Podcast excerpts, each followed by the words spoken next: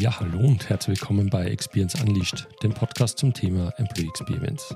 In jeder Episode bekommst du hier fundierte Einblicke, wertvolle Erfahrungen und konkrete Tipps von Branchenexpertinnen, um ein fortschrittliches und attraktives Arbeitsumfeld zu kreieren und damit herausragende Talente nicht nur anzuziehen, sondern auch langfristig zu binden.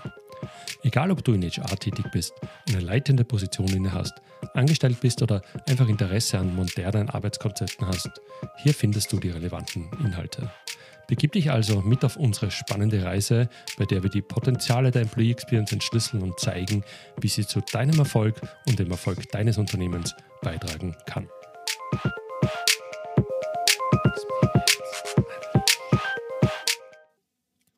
Ja, hallo und herzlich willkommen Dankeschön, dass du heute wieder zuhörst. Mein Name ist Stefan Pohl und ich bin dein Gastgeber bei Experience Unleashed. Ich freue mich sehr, dich auch heute bei der 19. Folge mit dabei zu haben. Diese Folge widmet sich meiner persönlichen Onboarding Experience in neuen Unternehmen und Ansätzen und Ideen, wie ein perfekter Start gelingen kann. Ich selbst bin in der wohl eher seltenen Situation, für mich jedenfalls erstmalig, dass ich innerhalb von nur vier Monaten zweimal ein Pre- und Onboarding bei einem neuen Unternehmen durchlaufen habe bzw. in Kürze werde.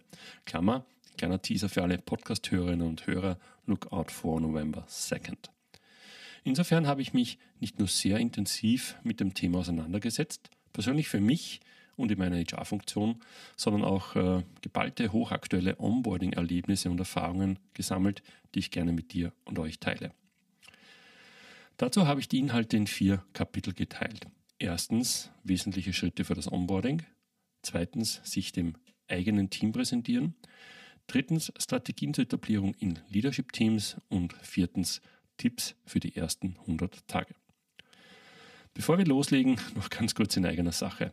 Wenn dir der Podcast gefällt, dann gib ihm bitte eine positive Bewertung auf der Podcast-Plattform deiner Wahl. Das hilft mir nicht nur ein größeres Publikum zu erreichen, sondern zeigt mir auch, dass Experience Unleashed und ich auf dem richtigen Weg sind. Danke dafür und los geht's mit der heutigen Folge. Kapitel 1. Der perfekte Start. So gelingt Onboarding in einem neuen Unternehmen. Also ob ich einen perfekten Start hingelegt habe oder hinlegen werde, diese Beurteilung überlasse ich dann gern auch den anderen.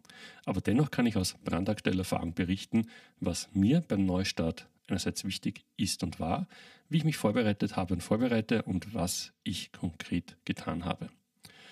Eines ist, denke ich, unbestritten.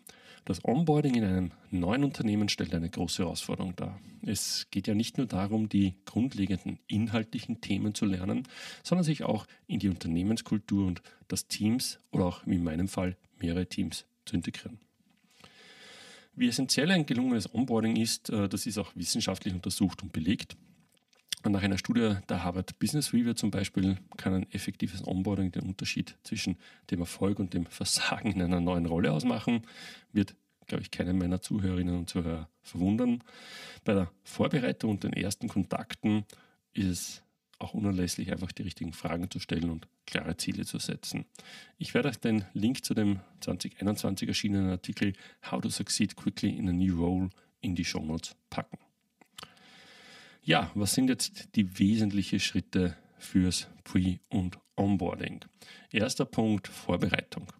Insofern das nicht schon während der Bewerbungsphase ausreichend passiert ist, einfach nochmal über das Unternehmen informieren, über die offiziellen Kanäle.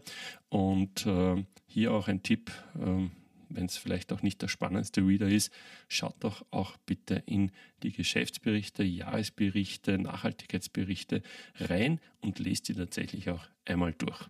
Da sind einerseits ganz spannende Finanzkennzahlen drin und ich denke, man sollte von seinem zukünftigen Unternehmen auch ungefähr verstehen, äh, ja, wo kommt denn das Geld her und wo wird es ausgegeben. Andererseits kriegt man da einfach auch schon eine erste Idee über die Kultur, über die Sprache, ja, über die, die Brand nach außen. Ähm, ja, das Ganze kann man dann natürlich weiter auf die Spitze treiben, äh, sich mit Produkten, Dienstleistungen auseinandersetzen, je nachdem auch natürlich, äh, in welchem Bereich man in dem Unternehmen beginnt und was sein eigener Job ist. Unterm Strich, Vorbereitung ist, denke ich, wichtig. Das Ausmaß und die Details, das bleibt natürlich jedem und jeder selbst überlassen. Der zweite Punkt, äh, den finde ich immer mehr essentiell ist, diese ersten Kontakte bereits vor dem Startdatum knüpfen. Das heißt, äh, Kontakte äh, herstellen, Treffen vereinbaren, sofern das möglich ist, persönliche Treffen mit der zukünftigen Führungskraft, mit äh, dem zukünftigen Team, mit Personen aus dem Unternehmen. Und äh, mir ist bewusst, dass das ein zeitlicher Aufwand ist, äh, wo man wahrscheinlich auch sehr oft äh, dann noch im aktuellen Job drinnen steckt. Aber nichtsdestotrotz ist dieses Herstellen dieses ersten Kontaktes bereits vor dem Start aus meiner Sicht ein ganz, ganz wertvoller Punkt, den man nicht übersehen sollte. Dann gibt es ja immer auch das Tipp, äh, natürlich klar, also den Tipp, klare Ziele zu setzen für die ersten ja, und jetzt nimm irgendeine Nummer 30, 60, 90, 100 Tage. Äh, und zu dem Thema komme ich dann nachher auch noch, weil ich zwar ganz klar auch der Meinung bin, Ziele setzen ist wichtig am Anfang, aber zu dem Thema dieser 90, 100 Tage mittlerweile eine, eine eigene Einstellung entwickelt habe. Ich habe dann noch den Punkt Fragen stellen. Am Anfang, egal wie viel man schon weiß, wie erfahren man schon ist, äh, steht meiner Meinung nach einmal die Erkenntnis, dass man im Wesentlichen nichts weiß über das neue Unternehmen. Das heißt, die erste Aufgabe ist zu lernen und lernen tut man, indem man Fragen stellt. Fragen ans Team, an die Führungskraft, an Kolleginnen und Kollegen, vielleicht ins Netzwerk, ähm, versuchen einen Überblick zu kriegen, was sind die aktuellen Herausforderungen, was sind die aktuellen Projekte, wo gibt es vielleicht Themen, die äh, sofortiger Handlungsbedarf, die sofortigen Handlungsbedarf haben, etc. Und der letzte Punkt, Feedback. Feedback-Schleifen einziehen, einerseits selbst regelmäßig um Feedback bitten vom Team, vom Vorgesetzten etc., aber auch selber regelmäßig Feedback geben. Ich persönlich finde es immer sehr einseitig, obwohl sehr propagiert wird, ja, hol Feedback ein, hol Feedback ein, hier immer etwas von anderen zu, zu zu, zu wollen, ja, oder, oder sozusagen äh, die, die, die anderen hier in, in, in Leistung zu bitten, mir Feedback zu geben, ohne aber selbst in Gegenleistung zu gehen und gleichzeitig auch direkt gleich Feedback zu geben, auch am Anfang. Denn man erlebt Dinge, man hat äh, vielleicht ein Gefühl für Dinge, man hat äh, Dinge gesehen, die andere vielleicht nicht sehen. Das ist ja gerade auch der Vorteil, wenn man neu in eine neue Umgebung kommt. Das heißt, dieses Geben und Nehmen auch beim Feedback äh, finde ich einen ganz wichtigen Punkt. Und auch äh, das Journal of Applied Psychology hat da in einem Artikel insbesondere spezifisch betont, wie wichtig Feedback-Schleifen im Onboarding-Prozess sind. Das heißt, natürlich ist Feedback immer wichtig, aber gerade im Onboarding-Prozess hat das noch einen viel höheren Stellenwert. Ja, jetzt komme ich zu diesem Thema 90, 60, 100, äh, wie viel auch immer Tage.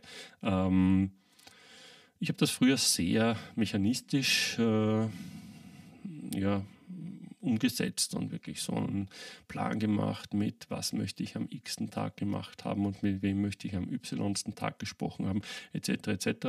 Und habe das dann auch wirklich so abgehakt und ich glaube, dem ist grundsätzlich nichts äh, entgegenzusetzen ich für mich habe aber mittlerweile ein bisschen adaptiert und ich habe schon einige Änderungen innerhalb Unternehmen und zwischen Unternehmen gehabt. Das heißt, ich, ich glaube, ich habe da schon ein gewisses Gefühl auch, was für mich funktioniert, nämlich dieses mechanistische und 100 Tage vorplanende, also eine Situation, wo ich überhaupt noch nicht mal im Unternehmen bin, ähm, einfach ein wegzunehmen, weil es üblicherweise eh so nicht klappt. Äh, ihr kennt das, ne? der Plan ist dann hinfällig oder alt, sobald man ihn niedergeschrieben hat. Das heißt, da muss man adaptiv bleiben.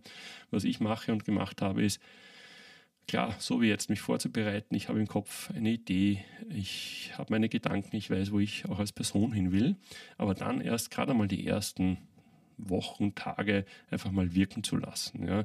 Einfach mal zu schauen, äh, wohin läuft der Hase, was, äh, was sind so die Impulse, die ich kriege, stimmen meine Ideen und Vorstellungen mit dem äh, der Wirklichkeit überhaupt äh, überein. Also hier einfach mal ein bisschen eher wirken zu lassen, bisschen weniger vielleicht auch Inhalt zu gehen, mehr auf das Thema äh, ja, Vertrauen, Aufbau von Beziehungen zu gehen und dann im Laufe dieser ersten Tage und Wochen dann noch einmal die Zielsetzungen zu adaptieren, den Plan auch äh, konkreter zu machen. Für mich hat das den Vorteil, dass das einerseits ein bisschen so diese, diese vielleicht auch künstliche Anspannung rausnimmt, hier jetzt gleich äh, zig äh, Milestones und Targets gleich in den ersten Tagen erledigen zu müssen. Äh, zweitens ist nichts geschehen, wenn man hier mal gut auf sich wirken lässt, weil danach, glaube ich, die Qualität auch seiner Maßnahmen und Ziele steigt. Und, und drittens äh, ist es einfach so, dass ich denke, es ist vollkommen ausreichend, nach ein paar Wochen erst konkrete Pläne vorzulegen, als schon am ersten Tag. So zumindest meine Meinung. Ja, dann auf zum Thema Kapitel 2, äh, sich dem Team präsentieren und äh, da habe ich die Unterschrift notiert, mehr als nur Chef, wie man sich als moderne, empathische Führungskraft etabliert.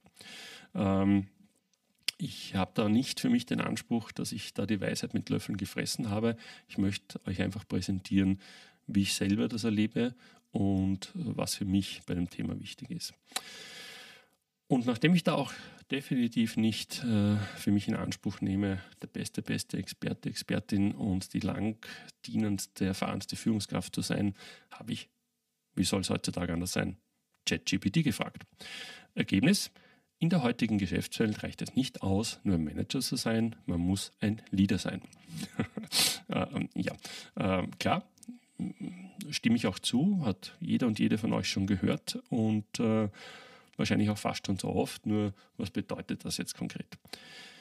Und zusätzlich für mich auch, bitte den oder die Managerin äh, bei sich selbst nicht vergessen äh, vor lauter Leadership, weil ich denke, das ist genauso essentiell, hier einfach gut zu managen, Dinge gut zu steuern, gut zu organisieren und das einfach zusätzlich noch zu machen. Ja, dieses Thema Führung, Leadership, Vorbildwirkung. Simon Sinek hat in seinem Buch Leaders It Last, wer es kennt, die Etablierung von Vertrauen und, und einer Kultur des Zuhörens als äh, ja, die beiden wirklich entscheidenden Dinge genannt. Äh, und dem stimme ich 100% zu. Es geht darum, eine Verbindung herzustellen, eine Atmosphäre, wo man transparent sein kann, wo man gegenseitigen Respekt schafft. Und ich kenne die Menschen noch nicht, mit denen ich zusammenarbeiten werde. Sie kennen mich noch nicht. Wir haben noch keine Krisen miteinander durchlebt. Wir haben noch keine Erfolge miteinander erzielt.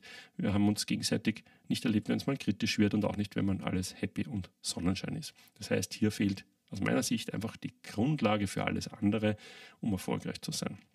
Und deswegen ist für mich auch gerade dieser Punkt am Anfang und im Onboarding, vor allem auch wenn man ein Team führt, ganz, ganz wichtig. Ja, was kann man da jetzt tun und was habe ich getan, äh, um sich dem Team bestmöglich zu präsentieren?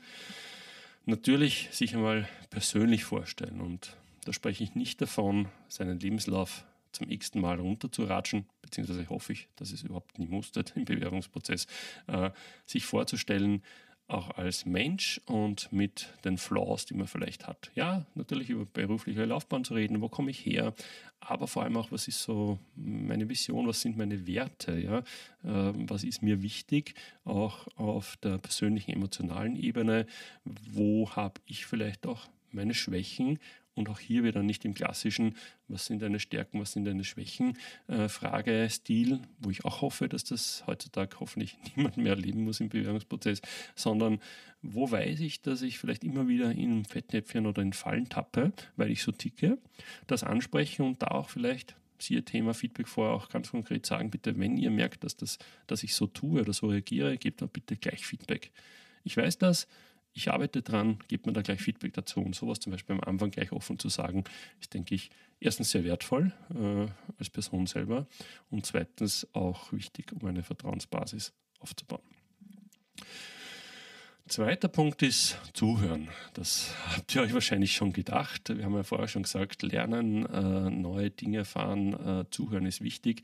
Aber auch gerade in den Gesprächen mit den Menschen im Unternehmen ist es ganz wichtig, einmal die Möglichkeit zu geben, zu sprechen ja, und, und nicht immer nur reagieren zu müssen. Zu sagen, was vielleicht ihre beruflichen Ziele sind, was, was ihre Werte sind, vor allem was aber auch Bedenken sind, was sind Erwartungen an mich als Person, als Führungskraft und wirklich aktiv zuhören. Und das kennt ihr wahrscheinlich auch als Thema, wirklich äh, versuchen nicht gleich beim ersten Anlassfall, wo es einen unter den Finger kribbelt, zu unterbrechen oder vielleicht äh, schon anfangen, gute Tipps zu geben, besonders schlecht, sondern wirklich einmal zuhören, aufnehmen, äh, wirken lassen, in den breiteren Kontext äh, setzen und äh, dem anderen einfach auch die Möglichkeit geben, hier wirklich äh, seine Themen offen loszuwerden. Dritter Punkt, da komme ich eher wieder ins Thema Management. Und äh, für mich ganz essentiell ist das Thema Team- und Team-Meetings. Also ein Team aus meiner Sicht formt sich nur dann, wenn es auch regelmäßig als Team agiert, sich auch physisch, mag auch hybrid sein, am Anfang definitiv physisch auch trifft. Das heißt, regelmäßige Team-Meetings etablieren, sofern sie nicht schon da waren, oder adaptieren, ganz klar, um miteinander zu sprechen, auf die Themen zu schauen, Fortschritt anzuschauen, Feedback zu sammeln, ist ganz wichtig und natürlich auch regelmäßige One-to-One-Gespräche untereinander zum Austausch und zu der Entwicklung sind ganz, ganz wichtig. Und das ist auch etwas, das aus meiner Sicht nicht gleich am ersten Tag äh, soll es nicht da gewesen sein, neu sein muss, aber definitiv in den ersten Tagen und Wochen etabliert werden muss, um hier loszulegen. Und last but not least zu dem äh, Kapitel kommt das Thema Transparenz, weil eben haben wir oben schon gehört, Transparenz dann eben auch für Vertrauen sorgt. Einerseits in der Kommunikation, das heißt, wenn ich dann beginne, Entscheidungen zu treffen, äh, weil sie auch von mir gefordert sind, dann natürlich auch idealerweise immer den Entscheidungsprozess und die Gründe kommunizieren. Ich denke, das ist ja oft das, was sehr, sehr bekrittelt wird von Mitarbeiterinnen und Mitarbeitern, dass Entscheidungen von oben kommen und man gar nicht so weiß, wozu und warum. Das heißt, wichtiger Punkt hier, wie man kommuniziert, wichtiger Punkt auch gleich zum Thema, ähm, ich weiß, das Wort ist so überstrapaziert, ich weiß noch immer keinen äh, besseren Wort als, als in Englisch Failure Culture, also einfach auch äh, offen sein und zugeben, wenn man selber mal einen Fehler. Und, und, Fehler ist ja nicht dieser dumme Fehler, den man nicht machen sollte, weil man zum Beispiel die Expertise dazu haben sollte, sondern weil man was ausprobiert und es hat nicht so funktioniert, einfach zuzugeben und damit auch zu zeigen, dass es für die anderen im Team ganz klar ist, dass sie so agieren können und Dinge mal ausprobieren können. Ja, zentraler Aspekt, äh, ich hoffe, stimmt mir dazu, von moderner empathischer Führung ist einfach Beziehung, Vertrauen und Offenheit aufbauen. Und das braucht Zeit, das braucht eine gewisse Anstrengung.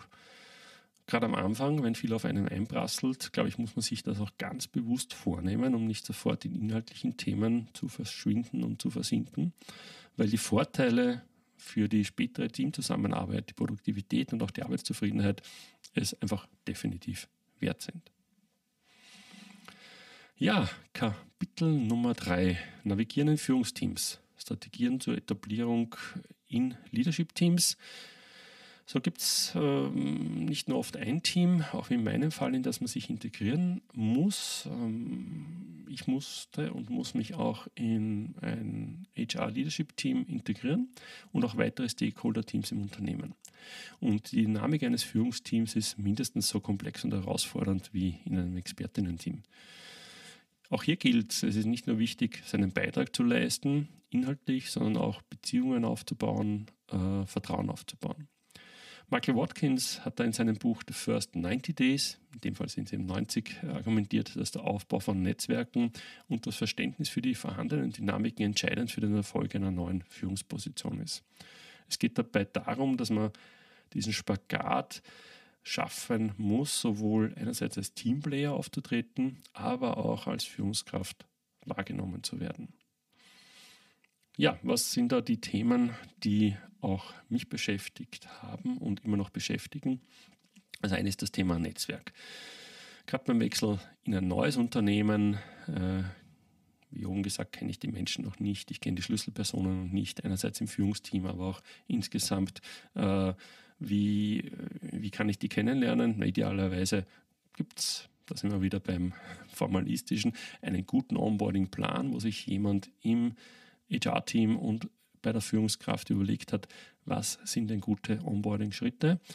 Aber das reicht, glaube ich, heutzutage nicht. Man muss schnell sein, man muss selber äh, auf Leute zugehen, man muss mal einen Kaffee, Pausen machen, äh, um Beziehungen aufzubauen, gemeinsam Mittagessen gehen, einfach vielleicht auch mal das eine oder andere Wort nicht nur beruflich verlieren und das einfach in seinen Tagesablauf einbauen.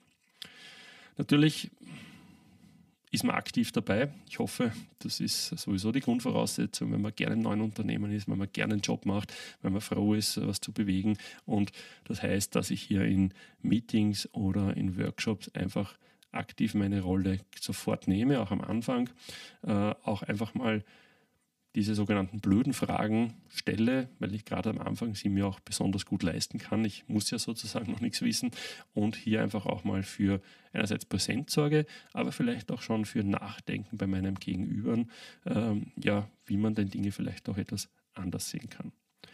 Gemeinsame Projekte, ich denke, das ist sowieso der Schlüssel. Man muss gemeinsam arbeiten, man muss gemeinsame Dinge bewegen, man muss gemeinsam vielleicht auch mal das eine oder andere Problem durchlaufen, damit man zusammenwächst als Team und auch als Führungsteam. Und äh, last but not least, ich denke, das ist ganz, ganz wichtig. Ich respektiere gerade zu Beginn die etablierten Prozesse und Kulturen die haben einen gewissen Grund, warum sie so entstanden sind. Sie werden von den Menschen so gelebt. Aber gleichzeitig habe ich natürlich offene Augen und Ohren und ich suche auch nach Möglichkeiten, wie ich hier Veränderungen herbeiführen kann, wenn ich denke, dass sie sinnvoll sind. Ich mache aber nicht die Holzhammer Methode und hau gleich drauf, äh, weil ich alles glaube, besser oder anders zu wissen, sondern dieser Respekt vor den etablierten Prozessen und Themen ist, denke ich, ganz wichtig macht auch dann Änderungen, die ich vorschlage, zu späterer Zeit aus meiner Sicht für die anderen viel annehmbarer. Ja, und nun last but not least Kapitel Nummer 4, 5 Tipps für die ersten 100 Tage. Ja, die Anfangsphase haben wir schon gesagt, im neuen Job oder neuen Position, die kann viel sein, die kann vielleicht auch überwältigend sein. Es gibt viel zu lernen, viele Menschen kennenzulernen und, und oft hohe Erwartungen zu erfüllen. Der richtige Umgang in dieser kritischen Phase ist entscheidend für den Start, aber auch für den langfristigen Erfolg und für die eigene Bindung ans Unternehmen. Von der Selbstfürsorge bis zur aktiven Kommunikation gibt es bestimmte Strategien, die helfen können, äh, mir geholfen haben, diesen Übergang zu erleichtern. Fünf Tipps sind es hier, habe ich in der Überschrift schon kurz äh, fallen gelassen. Das erste, bin jetzt gespannt, wem sie ein bisschen im, im, im, im Bauch jetzt äh, hebt. Geduld. Gerade am Anfang sich nicht selbst zu sehr unter Druck setzen. Akzeptieren, dass ich nicht alles sofort wissen, ändern, äh, bewegen werde können und die Gelegenheit nutzen, wirklich zu lernen und sich weiterzuentwickeln ich sage es auch, wie es ist, ich persönlich tue mir da nicht so leicht äh, ähm, und muss das auch bewusst machen, da nicht gleich loszurennen, sondern Geduld zu haben. Gerade am Anfang, da will man ja dem, äh, die Bäume ausreißen. Ich glaube, es ist äh, tatsächlich besser und effektiver hier mit einer gewissen Ruhe und Gelassenheit reinzugehen, gleichzeitig eine positive Spannung und, und Vorwärts, einen Vorwärtsdrang beizubehalten. Zweiter Tipp, Thema Kommunikation. Ist oben schon ein paar Mal vorgekommen. Ergänzen möchte ich hier einfach auch aktiv regelmäßig Updates geben über meine Aktivitäten und Fortschritte. Natürlich auch zu seiner Führungskraft, aber auch im Unternehmen. Das heißt, was macht der oder die neu überhaupt? Und offen bleiben natürlich für Feedback, das ich bekomme und entsprechend auch darauf reagieren, wenn ich denke, es macht Sinn. Dritter Punkt, ganz essentiell, Selbstfürsorge. Gerade am Anfang, da ist der Kalender mehr als voll gilt auch für später. Blockiere Zeit im Kalender für Pausen, für Fokuszeit, Fokusarbeit oder auch persönliche Reflexion. Und finde auch am Anfang gleich ein Gleichgewicht zwischen Spannung, Anspannung und Entspannung. Ja. Denn das auf später zu verschieben funktioniert sowieso nicht. Wenn ich es nicht gleich schaffe, schaffe ich es später schon gar nicht. Das heißt, von Anfang an auf sich selber schauen, habe ich früher auch zu wenig gemacht. Aus meiner Sicht ganz essentiell. Ein neuer Job, eine neue Aufgabe, eine neue Führungsaufgabe ist ein Marathon. Das dauert lange. Da rede ich über eine Phase, wo ich in ein, zwei, drei Jahren Zeitraum etwas bewegen oder verändern will. Und da muss ich so lange auch fit sein und durchhalten können. Vierter Tipp, Mentorin oder Mentor suchen oder bekommen. Einfach mal schauen, jemanden einerseits innerhalb des Unternehmens, da sind wir jetzt wieder beim, beim HR-Bereich, wenn es ein Mentoring-Programm gibt, gerade auch fürs Onboarding, ein Buddy-Programm, dann natürlich das nutzen, aber auch außerhalb des Unternehmens, der euch bei Fragen oder Unsicherheiten zur Seite steht und als Sparringpartner dienen kann. Meiner Meinung nach idealerweise beides. Im Unternehmen Mentor, Mentorin suchen und außerhalb des Unternehmens auch begleiten lassen. Natürlich je nach Funktion, je nach Rolle, aber für mich als Führungskraft in einer gewissen Verantwortung einfach auch von außen immer wieder den Blick einholen. Wie agiere ich? Wie tue ich? Äh, wie, wie ist äh, ja, eben der Blick von außen und äh, welches Feedback kann ich da auch für mich mitnehmen. Tipp Nummer 5, last but not least, mag jetzt vielleicht auch etwas komisch klingen für die ersten 100 Tage, Erfolge feiern. Auch das ist ein Feedback, das ich immer wieder gesehen habe von Mitarbeitern und Mitarbeitern, dass das viel zu wenig passiert. Und das kann man sagen, na, gerade in 100 Tagen, was willst du für Erfolge feiern? Ich denke, es geht darum, eben auch kleine Erfolge zu feiern und sich bewusst zu machen, dankbar zu sein, wenn etwas gelungen ist. Und das kann ich auch in den ersten Tagen tun. Ich kann mich bedanken für ein tolles Onboarding, für eine tolle erste Woche. Ich kann äh, vielleicht nach dem ersten äh, neuen Team-Meeting, ähm, wenn es wirklich gut gelaufen ist, das offen aussprechen. Ähm, vielleicht auch mal dann zu einem Team-Meeting ähm, klassisch was mitnehmen, bitte eine verpflegen und sagen, Danke, dass ich so gut ankommen konnte. Vielleicht auch das Team Erfolge feiern lassen und äh, ja, einfach auch mal anerkennen und Danke sagen, gerade auch schon in den ersten 100 Tagen. Ja, ähm, ich schaue jetzt auf meine Timeline. Ich denke, es ist fast ein bisschen länger geworden als geplant.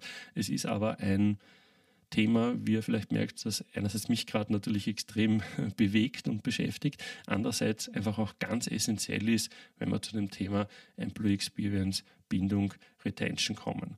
Und äh, insofern hoffe ich, dass da für euch was dabei war. Das war's von mir und meinen Erfahrungen zum Thema Onboarding neuen Unternehmen. Vielen Dank, dass du heute wieder bei Experience Unleashed dabei warst. Wenn dir die Inhalte gefallen haben, würde ich mich riesig über dein Feedback freuen und lass mich dabei gerne auch gleich wissen, welche Themen du dir für zukünftige Folgen wünschst. Unter www.experience-unleashed.com kannst du mit mir Kontakt aufnehmen und auch den Blogpost zum Podcast nachlesen. Und wenn du glaubst, dass Freunde, Kolleginnen oder Bekannte von unseren Themen profitieren könnten, empfehle den Podcast gerne weiter. Dafür sage ich danke, wünsche euch alles Gute, bleibt gesund und bis zur nächsten Folge.